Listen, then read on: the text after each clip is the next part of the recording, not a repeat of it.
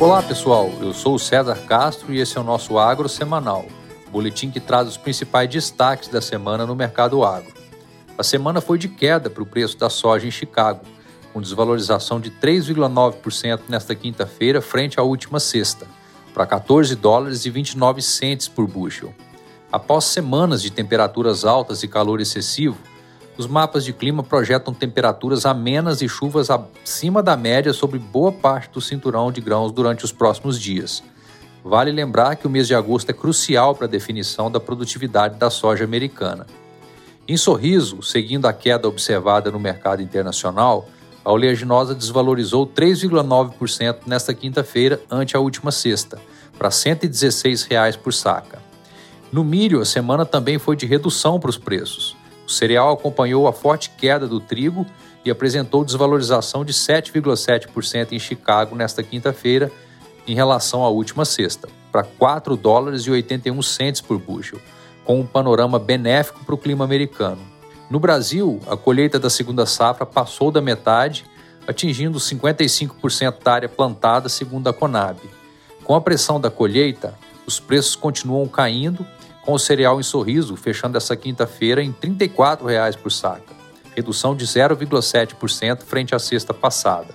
No mercado do trigo, os preços internacionais cederam fortemente na semana, com a melhora da lavoura americana e a diminuição das preocupações quanto à interrupção da oferta do Mar Negro.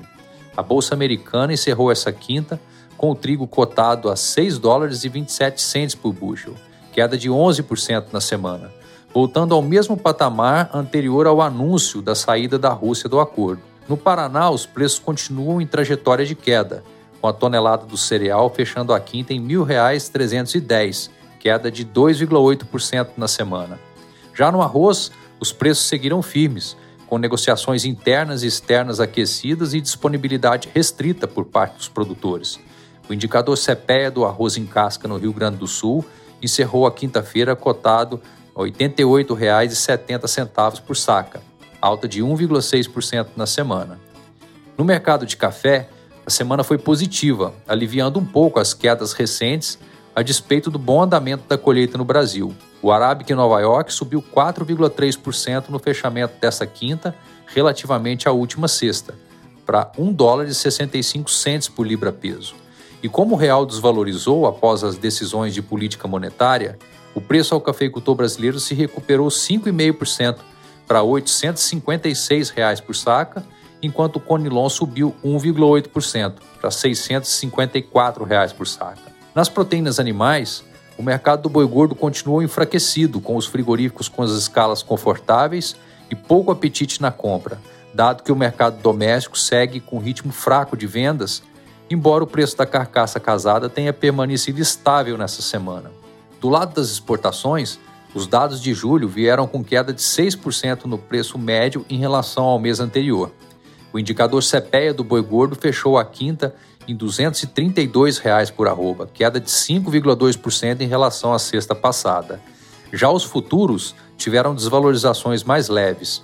O vencimento em outubro, por exemplo, cedeu 1,3% no período, negociado a R$ 231,70 por arroba. Do lado do frango, a ave resfriada em São Paulo continuou a recuperação observada na semana anterior, avançando mais 3,5% para R$ 5,90 por quilo, maior valor desde o final de junho. Vale destacar o anúncio do ministro da Agricultura na sexta passada, após a viagem ao Japão, de que a restrição às exportações será apenas ao município afetado e não a todo o estado de Santa Catarina, após o país asiático ter embargado todo o estado decorrente da detecção de um caso em criação de subsistência. Já na suinocultura, a semana foi de pressão. O animal vivo no estado de São Paulo caiu 6,3% para R$ 6,06 o quilo. E para terminar, no leite, o CPE divulgou nova queda no preço pago ao produtor, referente à produção entregue em junho. A queda na média Brasil foi de 6,1% frente ao mês anterior, quando também havia caído 6%. Com isso, a média de junho ficou em R$ 2,56 por litro, que é 20% abaixo de junho do ano passado. A justificativa para o movimento é a combinação do consumo enfraquecido, fortes importações e a queda dos custos da ração que estimula a oferta.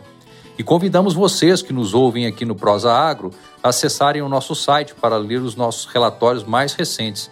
Inclusive, no começo dessa semana, lançamos o Visão Agro, o relatório mais completo de agronegócio do Itaú BBA com as perspectivas das principais commodities agropecuárias para a safra 23-24. Basta acessar o site do Itaú BBA, clicar em Conhecimento e Agronegócio. Por hoje é isso, pessoal. Bom final de semana e até a próxima sexta.